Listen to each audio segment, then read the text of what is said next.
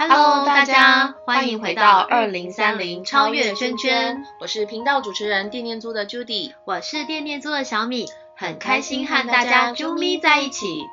二零三零超越圈圈是一个特别的展览，我们以二零三零作为一个期限目标，以超越圈圈作为一个跨领域超我的思想，推动企业参与 ESG 实际减碳目标，以因应全球暖化所带来的灾害做预防，也将循环经济、文化艺术、地方创生三大方向融合在展览中。在频道中，我们将邀请各领域的来宾来跟大家分享他们的创业点子及理念哦。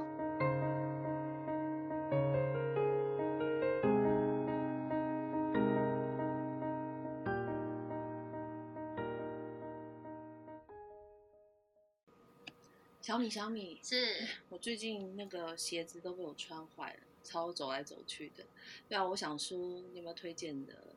鞋子？休闲鞋，休闲鞋。对，我最近没有在看鞋子，但是倒是喝了不少咖啡。可是你知道吗？你之前有听过薄特瓶可以做成就是呃什么鞋子啊、衣服之类的，对不对？有听过，对，保特瓶抽丝嘛，对，然后可以做做成鞋子。但咖啡渣也行，你知道吗？咖啡渣也可以。嗯，咖啡渣怎么做？我也不知道，这也是我觉得蛮困惑的地方。我听到的时候也觉得，好，咖啡渣要怎么做？对，跟你一样的想法。是啊，那我们今天呢，就来邀请用咖啡渣，然后呢，做成既好走又轻量鞋子的这一个池绿二二智梦所的所长，所长 Wilson，喂，Wilson，早安，Wilson，你好，早安，对，早安，大家好。好，Wilson，Hello，Hello，Wilson，你好。对我们两个刚刚有很大的疑惑，到底你是怎么办到的？用咖啡渣可以做成鞋子？对啊，Wilson 先跟大家介绍一下你自己好吗？好的，呃，小米跟 Judy 大家好，这个我我是 Wilson，哦，那我是在台湾出生，在台湾呃完成这个求学的阶段。那学校毕业之后，其实我第一份工作是到这个外商银行。的圈圈去工作了，嗯，所以前后也做了大概将近十年的时间，然后也还蛮顺利的哦。那呃，到三十岁出头的时候，就开始去想一些自己想要创业的事情，所以后来才呃辗转进到了鞋子这个行业。所以到现在的话，也是呃另外一个十个年头过去了，在鞋子行业里面，你这样是不小心透露你的年龄吗？呃，对，我想。验证一下，大家有没有专心在听我们的？我我正在计算呢。哦，那个对，呃，毕业然后工作十年，然后再十年。同听啊，同听，同听。嗯，OK，好。是。那 Wilson，就是我们很好奇，哎，这个你的品牌名称叫做呃“池绿二二智梦所”，这是一个什么样的发想啊？因为像我们店店租就是。我们是瞒着老公垫垫出租之后 这个发想，那我很好奇，你的你的这个名字因为很特别，池绿二二智梦所，光是池绿我就觉得很很好奇是什么样的意思，对，嗯嗯，可以跟我们分享一下吗？嗯，呃，我想池绿这个名字是我们在大概在七八年前创业的时候就已经定义了这个品牌它的一个理念跟方向，所以呃，它是奔驰的驰，绿色的绿嘛。OK，所以其实这个很直观的，就是跟大家说，这个绿绿色哦，在绿色的这个呃这个理念之上去不停的一个奔驰的一个品牌。那呃，一直到最近这两年，我们又多了一个呃所谓的二二之梦所的一个一个一个一个主题哈，出来就是我们开始去追求，哎，其实我们一路做鞋子做了很多一般的鞋子啊，或是很世俗化的一个鞋子。那是不是我们开始要去追求一些是更 理想性的、更具有未来性的一个产品？所以我们开始后来就产生了一系列的这个很特殊的一个以循环经济或是分享经济为基础理念的的技术的一个商品现出来，我们通通把它放到所谓二二智梦所的一个范围里面来。所以我们在我们的所谓的二二智梦所里面就有几个不同的一个实验室的一个编制。那它包括就是说，哎，在 智梦所的大范畴下面，它有专门研究用咖啡渣回收咖啡渣呃呃在循环利用的一个所谓的 espresso 的一个实验室，然后有回收保乐瓶，呃，在循环利用的这叫 Green Plus 的一个实验室，然后我们也有所谓回收台湾半导体产业的这些废弃细晶圆，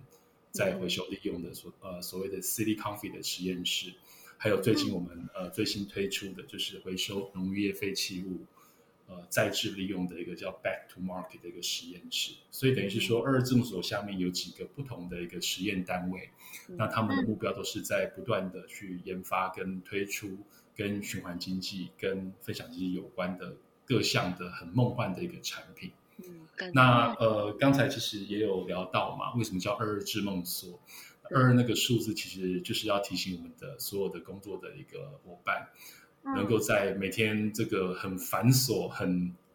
很这个压力很大的一个工作状况之下，你还是要去呃保有你二十二岁那时候刚离开校园、踏入社会的那样的一个浪漫的一个初心，去追求自己的成长，哦，然后公司的成长，还有这个呃人类更美好的一个未来。所以二二是这样来的。它是一个年纪啦，二十二，它是一个年纪啦，对了。嗯，的确，那时候二十二岁毕业之后，真的对对世界跟对这个社会有很多的憧憬跟浪漫，对，就是会想要做些什么。对对对对对，好傻好天真的时候，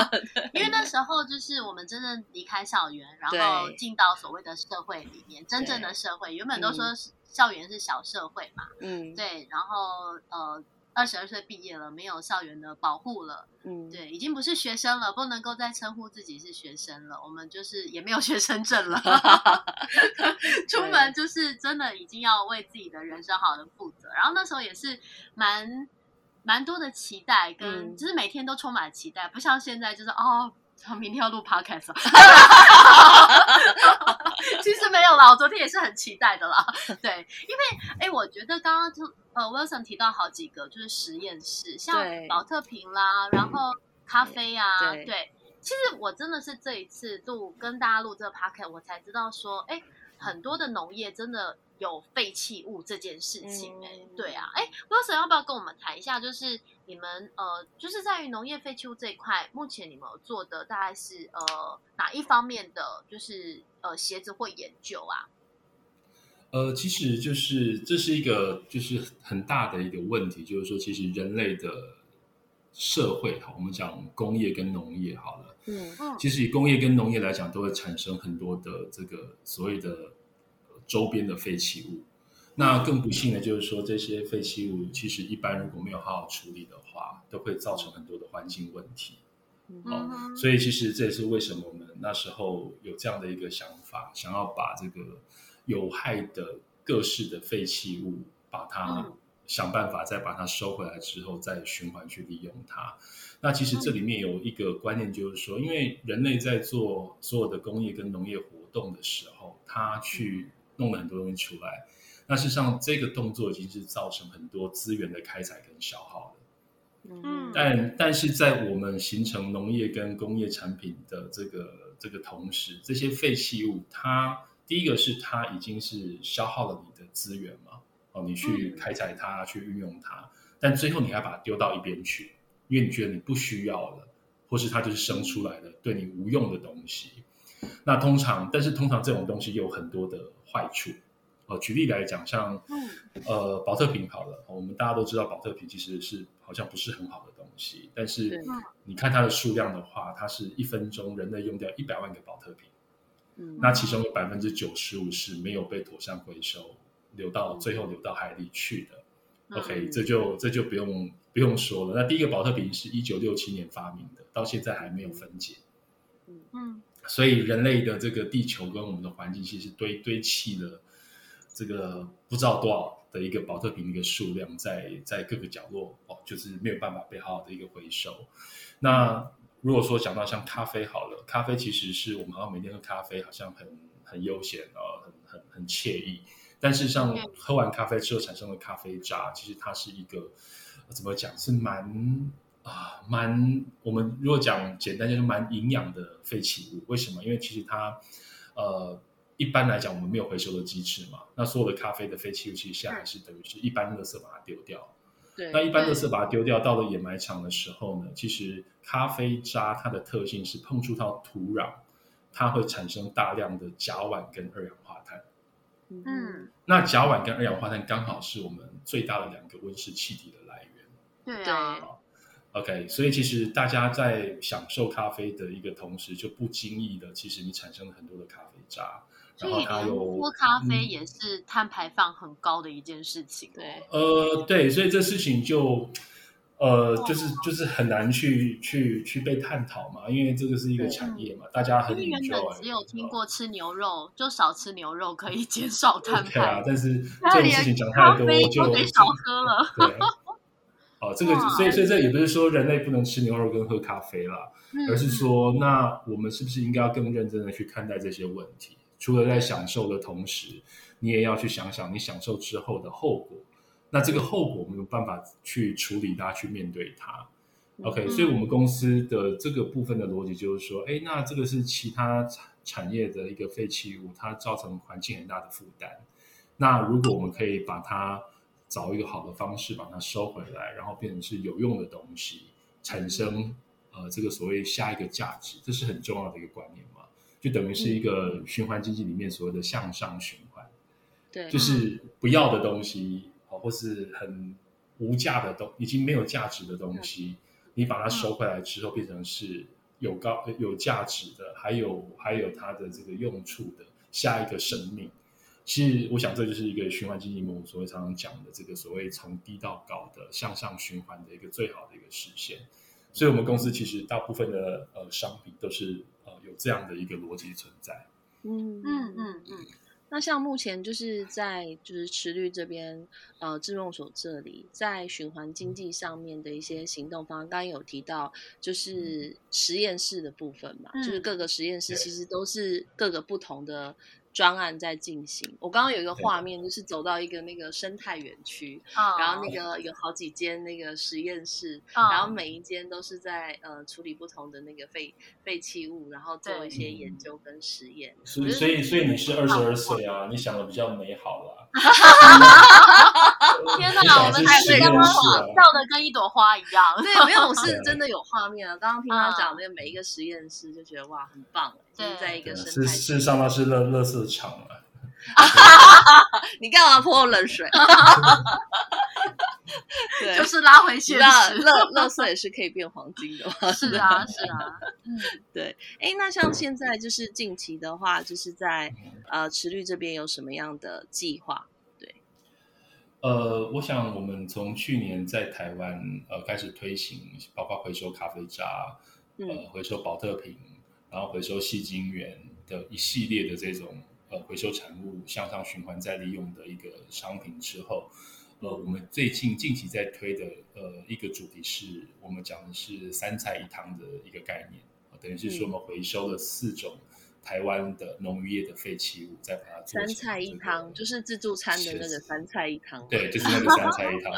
所以这里面我们有回收的茶叶梗，哦，就是大家喝茶叶只会喝那个叶子嘛，茶叶梗叶哦，茶叶叶子下面其实叶子下面其实产生了一堆的没有用的东西，大家就是要把它丢掉因。为我们去采过茶，我们就是只需要那个叶子，可是它的茶树不是就留着继续长吗？对，但是你叶子其实到最后你还有很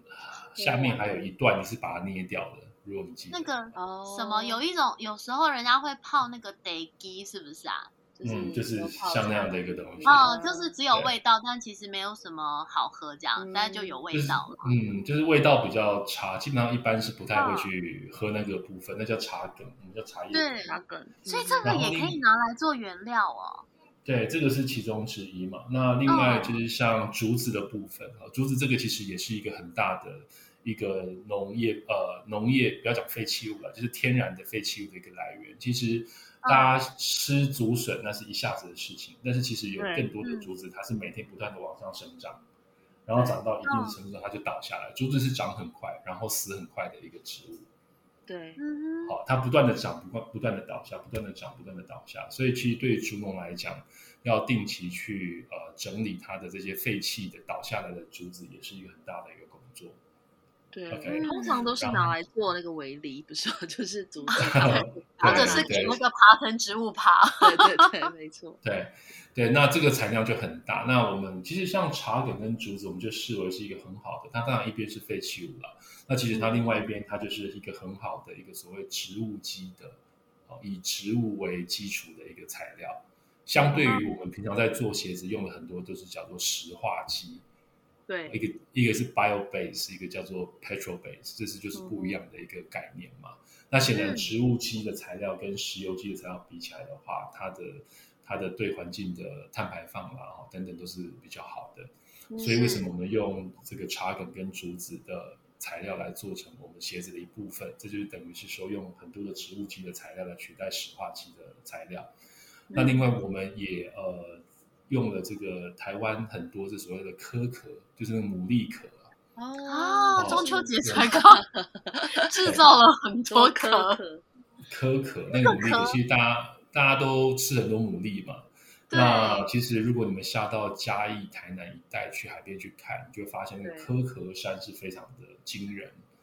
台湾一年大概有二十万公吨的壳壳是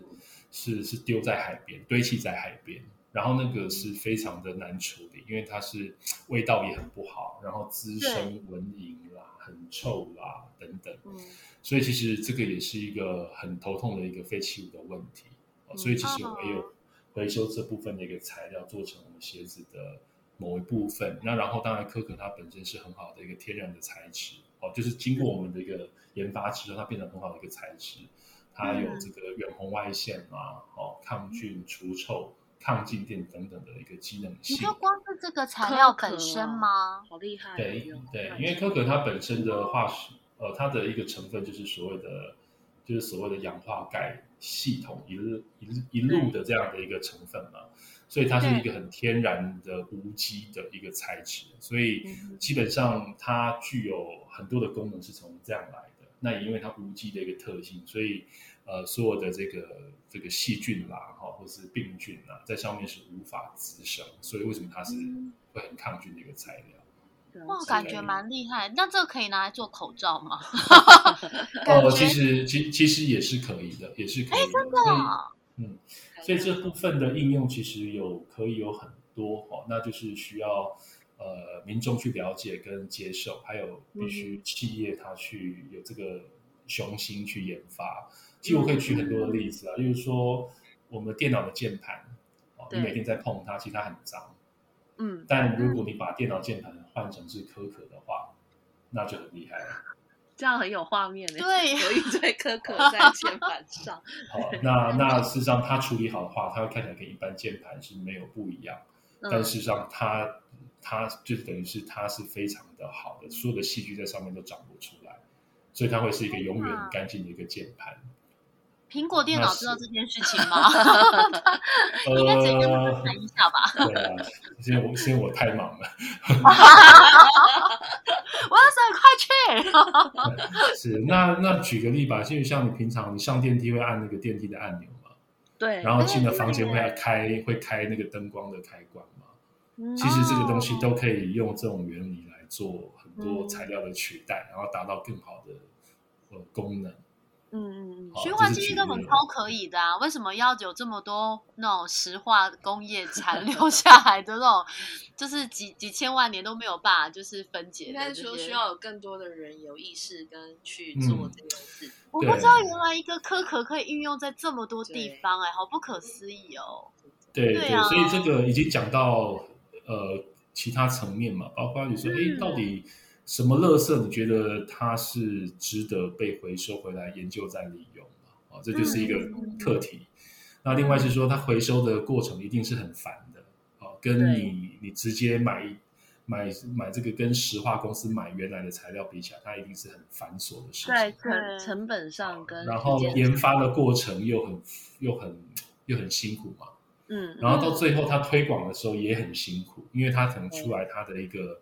呃。所以现在看起来的表面上的这个成本，它会是比较高，哦，因为后面的这些辛苦，所以消费者的一个接受度，它不见得一下子它可以理解，对不对？好，所以这个是几个比较难的一个面向。为什么今天大家在推循环经济啊，或者这些技术创新的时候，很多的公司它会没有办法去推它，因为它有它的压力存在。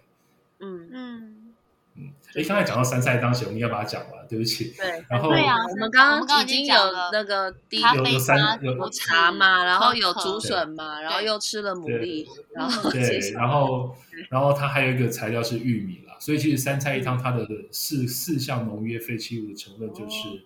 呃所谓的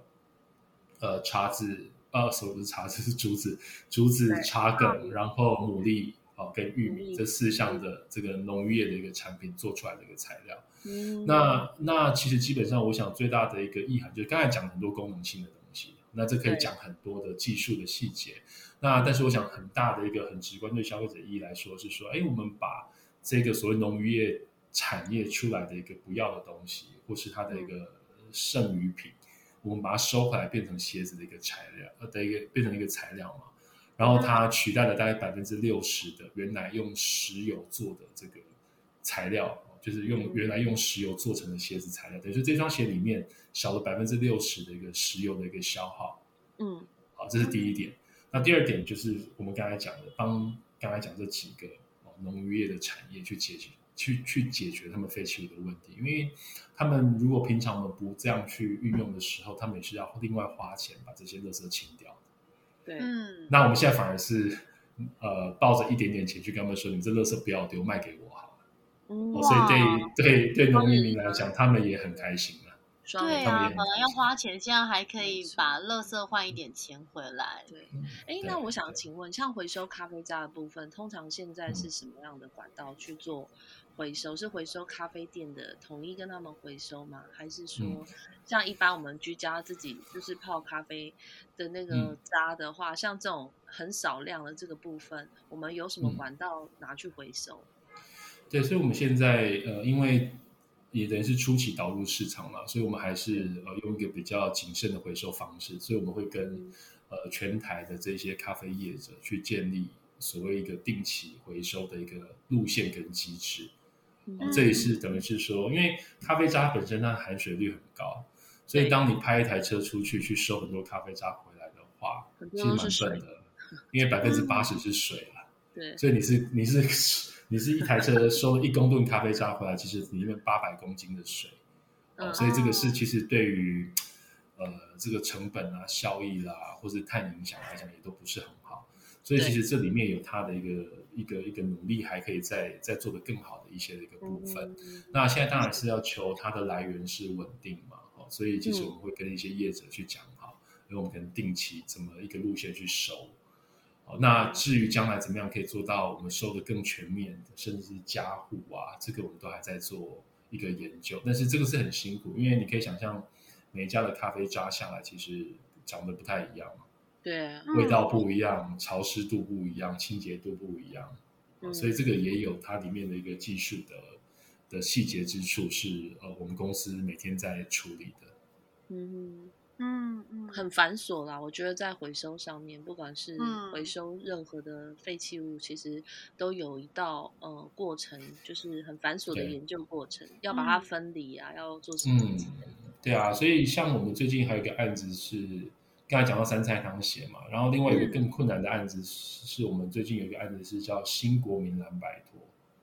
新国民蓝白托，我有看是我们想象中的蓝白托吗？对，对，那我们因为之前那个蓝白托，就旧旧的这个旧时代蓝白托，其实是蛮粗糙的一个产品了，因为对，那个商品是七十年前就发明的东西。嗯所以它一直用的是七十年前的制成跟材料在做，其实也就是一个很很过时的一个产品，所以它很便宜嘛。嗯那呃，我们是觉得其实台湾是有机会在这个部分也做一个产业升级啦，或者消费者升级。所以这次我们打算，事实上已经在做，就是说我们是启动这样一个专案计划。我们说，哎，我们我们刚才是讲到我们用回收保特瓶嘛，那这次新国民来买托，其实我们就是更积极，我们说。嗯我们不止回收保特瓶，而且我们要收的是很难的保特瓶。所以这边我们就是所谓很难，就是说，我那我们去海里把保特瓶捡回来，天哪，这真的很难呢。对，所以其实这个活动是很辛苦一个活动，就变成是说，我们是鼓励全台的民众啊，对，只要你去净滩，不管你是很大的场，一场一百人，还是只有十个人这种净滩，嗯你捡到的所有的海费哦，包括保特瓶，你就可以寄到我们公司来，嗯然后我们做成做成这样的一双蓝白拖，再还给大家。真的啊，我十月刚好带孩子去进滩，所以有小孩版的蓝白拖吗？也有，也有，也有。所以像我们十月，我们就有一些等于是我们公司举办进，我们公司还要花钱举办进摊，哦，这种有一些比较大场的啦。所以我们十月二号有一场，十月十六号有一场。哦，那我等于是我们公司会办一些进摊的这个，等于是比较倡导的部分嘛。那同时间也跟所有的这个全民说，哦，不一定是我们公司进摊的场合，只要你平常不管在哪边进摊。你都可以把你捡到的东西，不要不要像以前这么俗气哦，就是照相然后就烧掉或者是送走现在就是你除了拉布条照相之外，你还可以跟我们说，然后我们会派车去把你保特瓶收回来，或是你把保特瓶整袋寄回来给我们。如果进滩，因为其实后来呃，因为我带孩子在荒野保护协会里面，就是参加亲子团的活动，然后其实我们每年九月都会进滩。可是我我自己进滩的心得，就是我们已经呃参加三年了，我觉得好像每一次进滩。保特瓶当然也有，可我觉得比较多的是一些渔业废弃物、欸，比方什么浮球啦、渔网那一些。那可是你现在只收保特瓶是吧？呃，应该这样说啦，就是说，嗯其实政府在这几年也蛮努力在做一些海洋保育的事情。对，所以其实呃是有一些专业的公司，他们是一三每个礼拜每天在进滩的，这是政府它有这样的一个委托。嗯，好，所以其实当我们民众去进滩，都已经是人家进完滩之后，你是捡到剩下一点点的东西，这是第一点。哦所以常常我有时候我们去进滩捡不到太多东西，是这个原因了。因为其实嗯每天都有人在做这个维维护了，应该这样说。这第一点。那第二点，其实您刚才也问的很好，就是说这个到底是捡到什么东西哦？这个比例是多少？其实，在据我们统计，保特瓶大概占我们如果去净滩哈、哦，大概它是占百分之二十。嗯，那事实上，它也是百分之二十，已经算是几乎是排名第一的一个数量了。那其他还有几项，包括就是废渔网、对渔网上面的浮球，嗯还有很多的保利龙。嗯嗯好，其实这个都是加起来，我刚才讲这几样加起来大概就百分之七八十。是啊 OK，那现在就是说捡回来之后，到底这些东西要干嘛？这是一个问题。所以如果在过去之前，我想，呃，您刚才讲就是说，哎，我们有一些金安场去进滩，我想你会捡到这些东西凑在一起，啊嗯，你可能就是那就请当地清洁队来清运，把它运走。对啊，一般都那运走之后，其实对大部分它就是就是烧掉大部分就是这样子，对因为它真的就是脏兮兮的一堆东西，根本没办法用。嗯。那所以我们公司的一个宏愿就是说，OK，我们现在就是来把海费收回来，脏兮兮我们知道，但是你送到我们公司里面来。那我刚才讲的就是说，像保特呃保特瓶可以做拖鞋嗯，OK，那渔网可以做眼镜，也可以做衣服，啊有是提帮，对。哈，然后像这个服呃那个保利龙的部分，哈，就可以做我刚才讲的电脑的键盘嗯嗯嗯嗯嗯，OK，然后那个浮球啊，可以做电脑的机壳对，嗯嗯，OK，所以其实如果真的呃厂商们或是企业们有心的话，也可以做成一个海飞电脑，也是做得出来的。我嗯我很快讲是这样做，感觉很对对对啊，对对对，所以所以其实我们的目标是说，其实所有海飞都应该有机会把它收回来，然后再去做循环的一个利用了。这是我们其实嗯。这次新国民蓝白托其实只是一个起点，我们有一个有这样的一个想法，是想要把它做成三年到五年的一个长期的计划，然后去回收所有类型的海废，再把它做成各式不一样的商品，还给全民。嗯。嗯嗯嗯，这次跟环海行动合作也有在就是做就是呃线上募资的部分，对，所以大家可以来支持一下新国民蓝白托。好的好的，等一下立刻手到支持。另外就是想要请教，就是 Wilson 这边目前在呃齿律这边想要再串联哪些面向的资源？嗯，呃，我想主要是呃，我们刚才讲了很多是商品跟技术跟回收啦。然后我们这边看到是说，其实呃，除了一个所谓的产品技术跟商品的一个呈现之外，其实这里面有很多是社会意义的部分，跟社会创新的一个部分。所以其实我们公司也开始在思考，怎么样把所谓商品创新跟社会创新去做一个更好的一个连接。所以这边除了我们会继续深化我们刚才讲的什么回收咖啡渣啦、保特瓶啦、吸金源啦、农渔业废弃物的这种所谓呃所谓实质运作的商品流程之外，我们也会呃有更多的一个所谓社会回馈的一个呃串联的发生。对，好，我举一些例子比较简单，就是说像我们在做三菜一汤鞋的时候，这里面其实就有一个社会循环的一个倡议我们在做，就是说，哎，我们今天呃。一边就是刚才已经说了，就是本来农渔民他要花钱清掉的东西，我们现在是花钱给他买回来，对，好做成鞋子。那我们做成鞋子之后，其实我们这边贩卖的所得，我们也有一个捐助，呃，长期捐助的一个计划。我们会把这样的一个贩卖所得的一个一定的一个比例拨出来，去认养这些农渔民的农渔产品。哦。OK，然后对，再次回到他们的小农小渔的身上，跟他们去认购这个所谓的农渔的产品。那事实上他们也需要，因为很多小农跟小鱼他们是比较不稳定的一个收成跟经济的一个收入，所以我们会是在他们比较淡季的时候去做认购，然后认购的时候再把这些农渔产品把它送到全省的育幼院给小朋友加菜。嗯嗯，OK，所以其实我们在一个商品的循环之余，其实我们也也想要去做的就是更多的一个社会的一个循环嘛。好，这是其中一个例子。那另外一个例子也可以跟大家分享，就是说像我们刚才讲新国民难摆脱嘛。对。那呃这部分其实我们刚才讲很多海边的故事。那其实另外我们也同时间从陆地上有很多的作为。好，例如说，哎，其实所有海边的保特瓶都是陆地上流下去的。所以其实你只要从陆地的源头好好的去做得更好，其实海边保特瓶就会比较少嘛。对。那呃，陆地上源头其实有一个来源是大家比较没有想过的，就是路边的拾荒者。嗯嗯嗯嗯嗯。我不知道大家有没有看过，或是看到那个画面，就是很多的这一台三轮车，然后对比较孤苦无依的，然后比较这种，他就只能靠着在路边。捡这些废弃物变卖为生的这些比较弱势的这些族族群了哈。对。那我们其实也在万华成立了一个场域，哈，就是成立了一个回收厂。嗯。所以我们公司现在真的是一个热色公司，就是说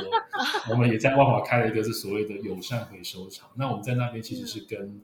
呃这些比较我们做过家户调查，认为他是比较状况比较不好的这些老婆婆、老老老公公、老婆婆。去用三倍的市价回收他们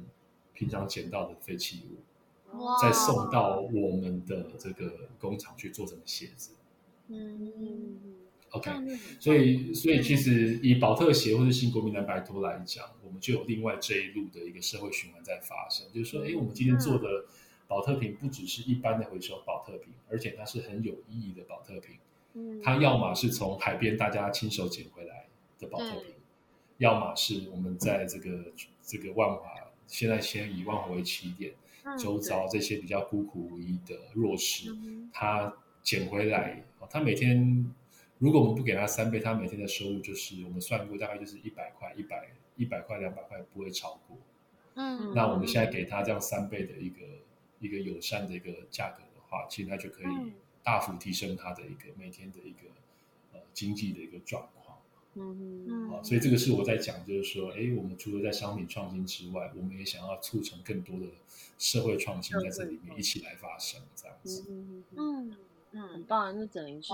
连接在在地的一个社会，就像我们之前去万华也有跟就是人生百味这边对。做一些就是呃讨论，也是。在在地做了很多，呃，跟在地连接，包括万华的那个大水沟，嗯，就是在做呃物品的部分这一块的那二手物品部分，他也是邀请邀请那个就是呃弱势的妇女来做他的员工，然后来帮忙选择物品，就是跟社区做一些结合啦。对，哎，其实您刚才讲这地方就是我们那个实验，就是那个。有回收厂，我们叫二二实验，也叫二二实验室啊。那个实是也是是在那水沟那边吗？还是就在那就在那里？就在那个对，所以这个场域这个专案是我们跟人生百味一起，是我们来出资，我们来成立。那在实际的营运营运的话，是由人生百味跟他所属的周边的这些地方社团来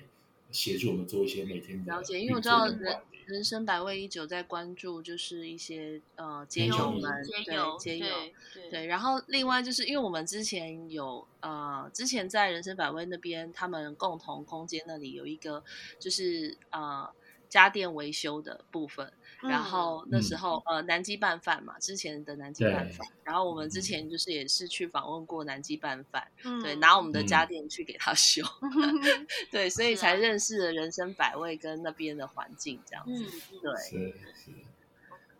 所以就是跟在地做一些结合。池绿这边，我我觉得它是真的是不是只有环保永续而已，就是连同一些社会上面的议题都有投入跟参加，而且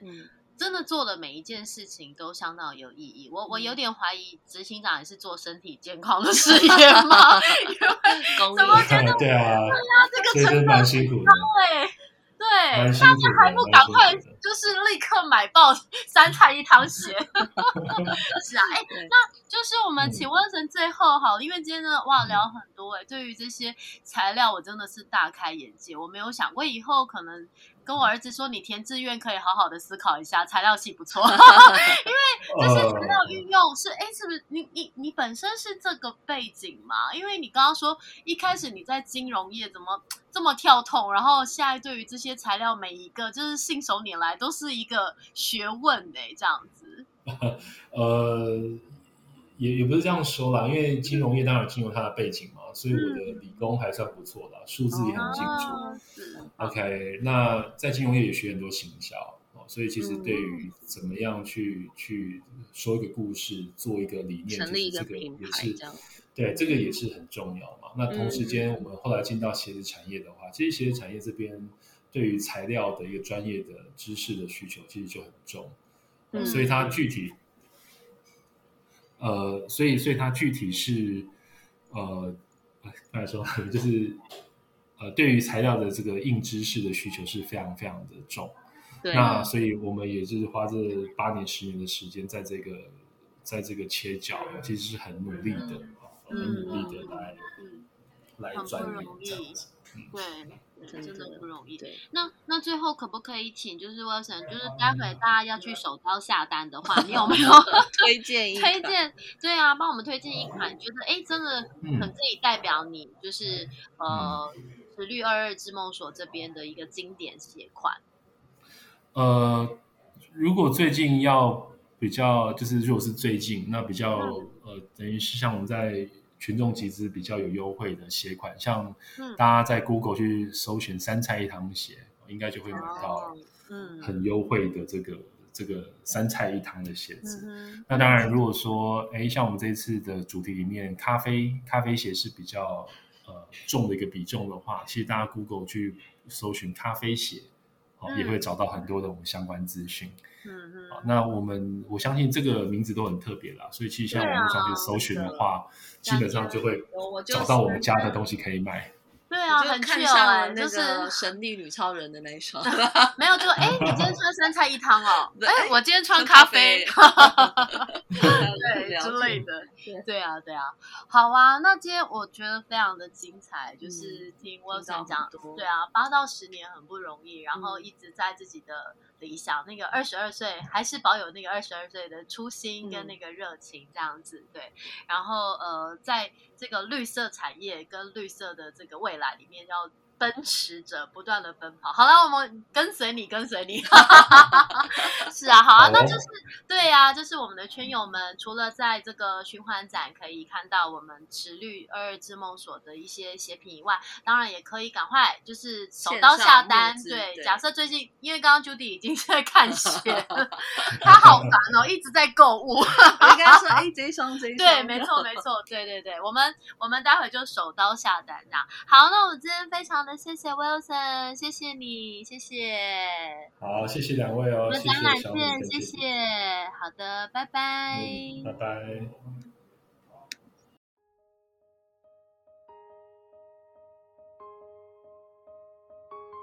节目最后请大家订阅追踪我们的频道推动循环经济就靠你喜欢这集节目或是二零三零超越圈圈展览的朋友请给我们一二三四五五星好评加留言。您的鼓励就是我们的最大动力。我是电电租的 Judy，我是电电租的小米，二零三零超越圈圈，我们下次见，拜拜。